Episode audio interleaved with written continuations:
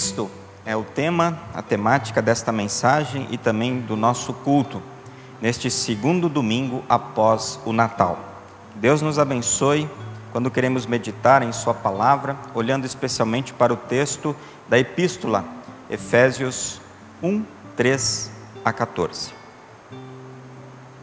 Estimados irmãos, irmãs, amigos que nos acompanham neste culto, foi Paulo quem fundou a congregação em Éfeso. E Paulo trabalhou lá durante três anos. Foi o lugar que ele fundou em que ele mais trabalhou. E naquela congregação havia entre os membros uma certa divisão. Os membros de origem judaica e de origem gentia. E a carta, então, aos Efésios, que Paulo escreve, mostra que em Cristo todos são unidos na mesma fé e vida. Então, Paulo, ao escrever essa carta àqueles irmãos, àquela igreja, àquela congregação, procura ensiná-los de que em Cristo todos somos o povo de Deus, os filhos de Deus.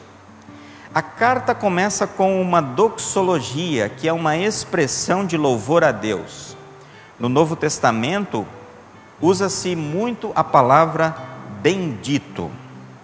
Aqui, na, nessa doxologia, nesses versículos que lemos, temos uma profunda contemplação da obra de Deus para a nossa salvação.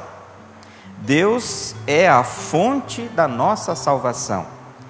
E essa doxologia, como nós vimos no texto, ela é trinitária, ou seja, ela é um louvor, é uma exaltação ao Deus triuno, Pai, Filho e Espírito Santo. E se é ao Deus triuno, é também uma exaltação eterna. O tema central da carta e desse texto que nós lemos é em Cristo, que significa por Cristo ou por meio de Cristo. E nós temos Cristo como o agente da nossa salvação. Cristo também é aquele no qual encontramos e recebemos os dons de Deus. E em Cristo nós somos batizados e vivemos. O apóstolo Paulo, ele ensina que Deus fez tudo por nós, para que em sua honra louvemos a sua glória. Deus fez a obra por nós, em amor a nós, para que ele seja exaltado, glorificado pelos seres humanos. Deus em Cristo nos dá bênçãos espirituais. Ele nos escolheu para sermos santos. Nos resgatou no seu amor e no seu perdão pelo sangue de Jesus nos adotou como filhos, nos fez conhecer a sua bondade, nos deu o Espírito Santo, nos assegura a nossa herança eterna. Enfim, nos deu todos os seus dons espirituais. Se você achou ou pensou ou não recebeu nenhum presente no novo ano, Hoje eu te anuncio todos esses, que você já recebeu no passado recebeu novamente nesse dia. Tudo isso se renova em nossa vida, a cada dia, na presença de Deus em o nosso viver. E hoje nós estamos ouvindo novamente pela palavra que Deus constantemente nos entrega todos esses seus presentes, todos esses seus dons. E por isso nós podemos viver uma nova vida nesse ano que está bem no seu começo.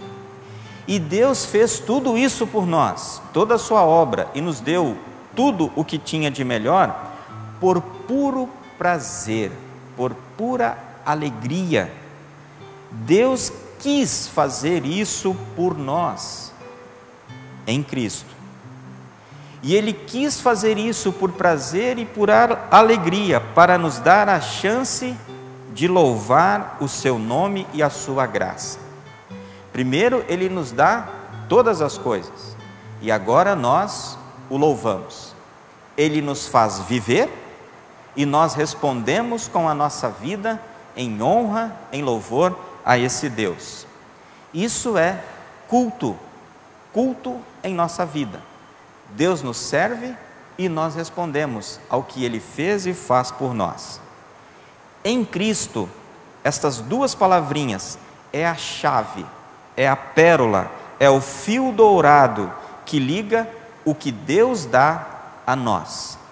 Deus nos dá todas as coisas em Cristo, por meio do seu Filho. E o apóstolo Paulo, com o seu louvor, ele mostrou para a igreja que o seu coração estava cheio de uma contemplação a Deus. Paulo louva a Deus. Paulo usa a palavra bendito falando bem de Deus. Ele fala bem do Senhor. E falar bem de Deus é falar dos seus atributos e das suas obras, o que Deus é e o que Deus faz. E é interessante para uma reflexão para nós que falar bem de Deus, chamar Deus de bendito, falar das obras de Deus e do que Ele é, dos seus atributos, deveria ser uma tarefa de todos os cristãos e não deveria ter outra coisa mais especial ou mais encantadora do que essa em nossa vida. Chamar Deus de bendito, falar bem das suas obras e do que Ele é, dos seus atributos. E aí perguntamos: será que há contemplação a Deus no nosso mundo, na nossa vida? Será que há um verdadeiro louvor a Ele por tudo que Ele faz e por tudo que Ele é? Seguindo no nosso texto, nós aprendemos que Jesus é o nosso Senhor. E essa expressão tem um forte caráter de salvação, pois Ele nos comprou e nos ganhou Assim, pertencemos a Ele, somos de Cristo. Cristo pagou o preço por nós. O Filho, enviado pelo amor do Pai por nós, fez a obra por amor ao Pai e por amor a nós. Deus é bendito por nos dar a salvação e criar em nós uma nova natureza, que Lutero chamou de um, o novo homem, que ressurge diariamente com o perdão e com a vida em Deus. As bênçãos espirituais de Deus superam quaisquer bênçãos dessa terra. Deus nos deu todos os seus dons, todos os seus bens espirituais, escreve Paulo, e todas essas bênçãos superam todas as outras que nós recebemos aqui nessa terra, nessa vida. Por exemplo, Deus, em Cristo, nos escolheu, nos selecionou e nos tomou para si, um ato específico e eterno, mas sempre reforçamos: Deus fez isso por nós e faz isso por qualquer pessoa em Cristo, pela fé em Jesus. Portanto, em Cristo é a oportunidade de Deus para todas as pessoas. Jesus, ele tem méritos suficientes para dar a todas as pessoas. E esses méritos são recebidos pela fé. A fé que é obra do Espírito Santo, que é criada em nós, pelo Deus Espírito Santo, que já nos foi enviado também. Ou seja, na escolha de Deus por nós, não há nenhum mérito nosso. Toda escolha, Toda ação, todo mérito é de Deus, em Cristo e confirmada pelo Espírito Santo. Em Cristo, Deus nos escolheu para sermos santos e sem manchas. Não é uma descrição de nossa conduta moral como vista pelo mundo, mas é a nossa situação aos olhos de Deus. Aos olhos de Deus, por meio de Cristo, Ele nos considera santos e sem manchas. E ele faz isso quando ele nos anuncia o seu perdão. Assim como Cristo é santo e sem mancha, nós também somos feitos sem mancha e santos pelo perdão por meio do sangue de Jesus. Ouvimos mais uma vez nesse culto que os nossos pecados em Cristo são perdoados, estão perdoados. E a cada dia nós podemos ter essa certeza. E assim, aos olhos de Deus, a cada dia, por meio de Cristo, nós somos santos e sem manchas. Cristo é o Filho essencial. Nós somos os filhos por adoção, o que aparece também no texto de Paulo. Não apenas declarados, mas feitos filhos de Deus. Jesus é o mediador, é aquele que faz todo o trabalho. E por meio desse trabalho, ele nos garante adoção e filiação. Por isso nós podemos dizer com toda certeza: você, nós somos filhos e filhas de Deus em Cristo. E Deus fez isso novamente por sua boa e livre vontade, por prazer e por alegria em amor a nós. Por todas essas bênçãos de Deus até aqui descritas, ele deve ser louvado, elogiado pois ele é extremamente gracioso. Esse tema também aparece no texto de Paulo. Deus é extremamente gracioso. Não podemos nos esquecer nunca, jamais, em nenhuma hipótese, que a graça de Deus é sempre e totalmente imerecida, mas ela está presente, mesmo assim, na nossa vida. Deus é gracioso para com você para com cada cristão, com cada pessoa. A graça divina, ela está sempre associada ao perdão. Graça de Deus, perdão dos pecados. Somos perdoados pela graça, pelo favor que Deus fez por nós em Cristo. E nós podemos olhar para esta palavra, graça, e dizer que esta palavra é se não a mais doce, uma das mais doces que encontramos na Escritura. Pois a graça de Deus, ela é eterna e transforma a nossa vida e nos garante perdão e vida no céu. A graça de Deus está ligada ao amado Jesus. Jesus é o único amado. Este adjetivo nos lembra o batismo de Jesus e nos lembra a sua transfiguração. Aliás, domingo que vem, nós vamos ouvir do Evangelho e a mensagem do culto sobre o batismo do Senhor. E essa palavra, o amado, o filho amado, aparece nesses dois episódios: o batismo de Jesus e sua transfiguração. Este é o meu filho amado, este é o meu filho querido ouçam o que ele diz, pois tudo de Deus vem a nós por meio de Cristo. E quando falamos em batismo, lembramos do nosso. O nosso batismo também nos lembra que somos amados por Deus. No batismo, pela palavra e pela água, Deus age para dizer para você: Eu te amo eu te perdoo e te salvo. No batismo em Cristo, nós temos essa certeza que o Filho amado garante a nós sermos amados também pelo Pai. Ao, no amado Jesus temos o resgate. Esse tema também do resgate aparece no texto do apóstolo Paulo. E esse resgate veio a nós por meio do sangue de Jesus. Este era o preço da liberdade para nós.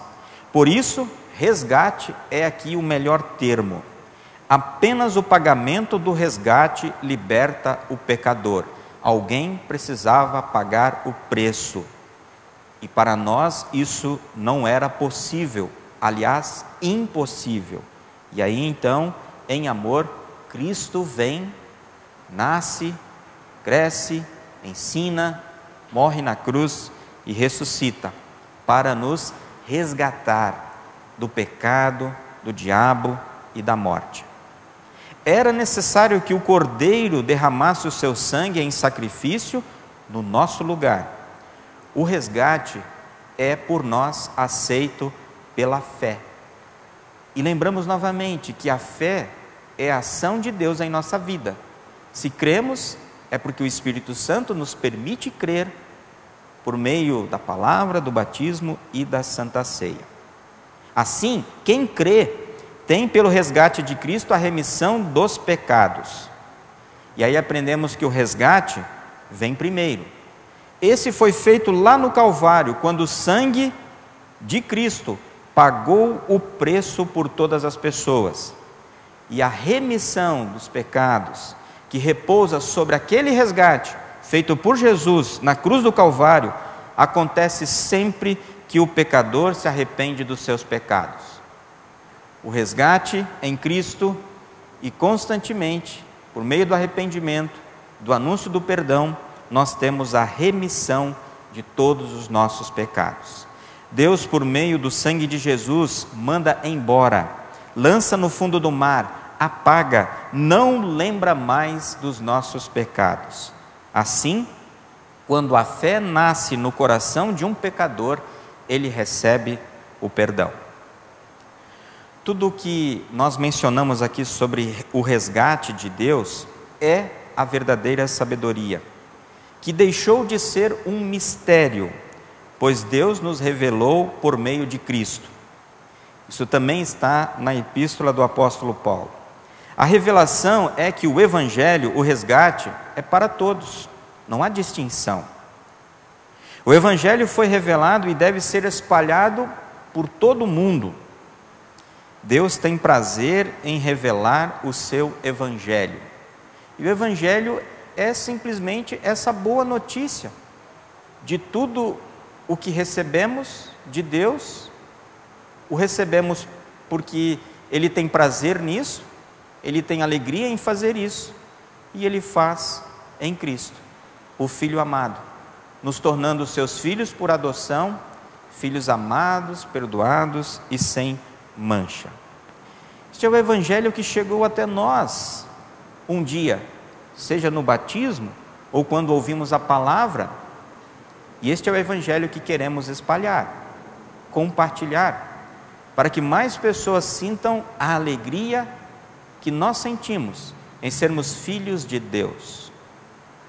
Para que outras pessoas sintam e tenham a oportunidade de louvar a Deus como nós louvamos, por tudo o que Ele é e por tudo o que Ele faz em nossa vida.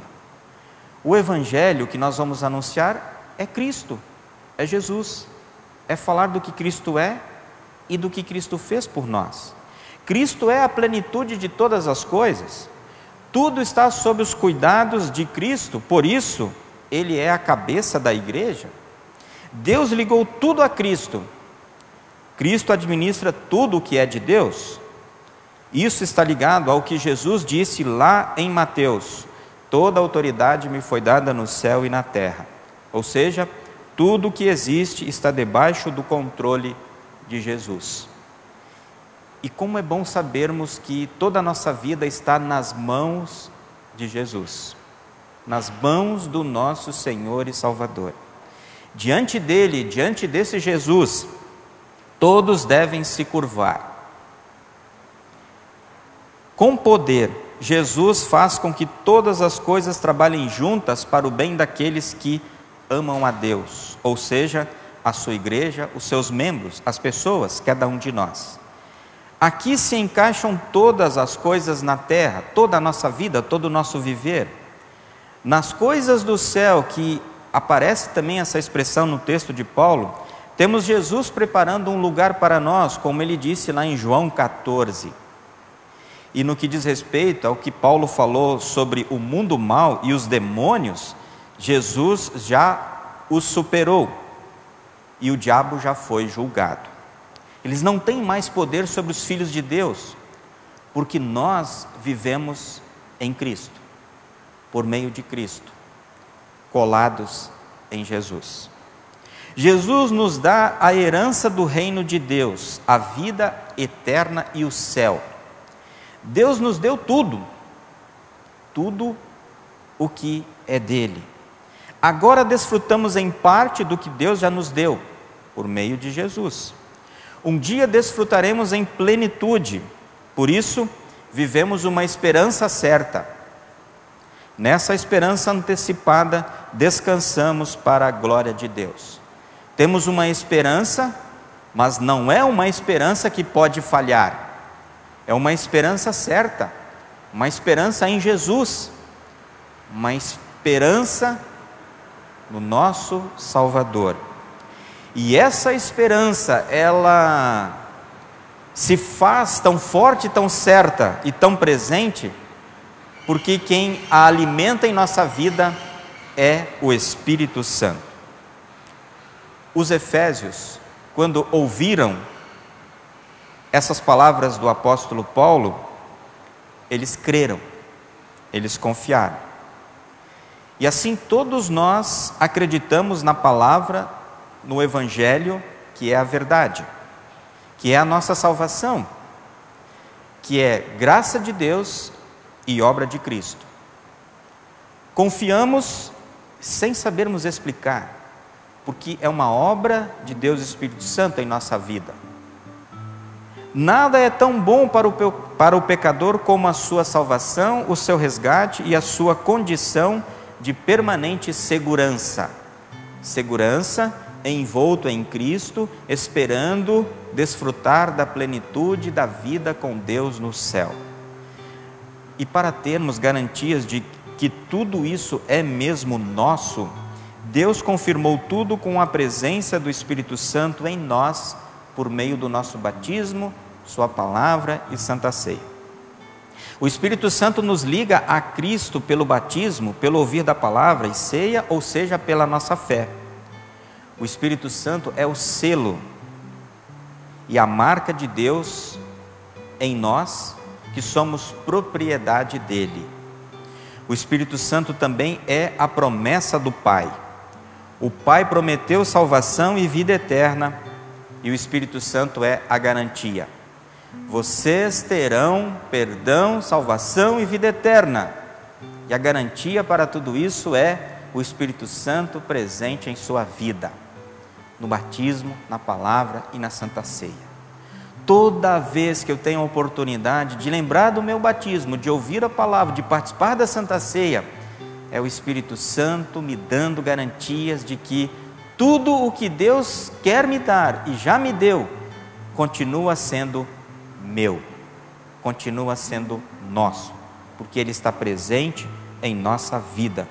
Por esses meios, por esses sacramentos, garantindo para nós esta fé que não se confunde, uma esperança que não se acaba, mas uma certeza de que estamos caminhando com Cristo para a glória eterna.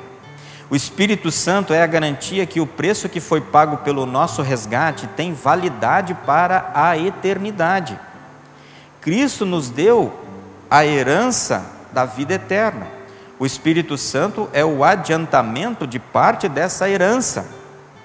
Ele também é a garantia de que a nossa herança nos será entregue na sua totalidade.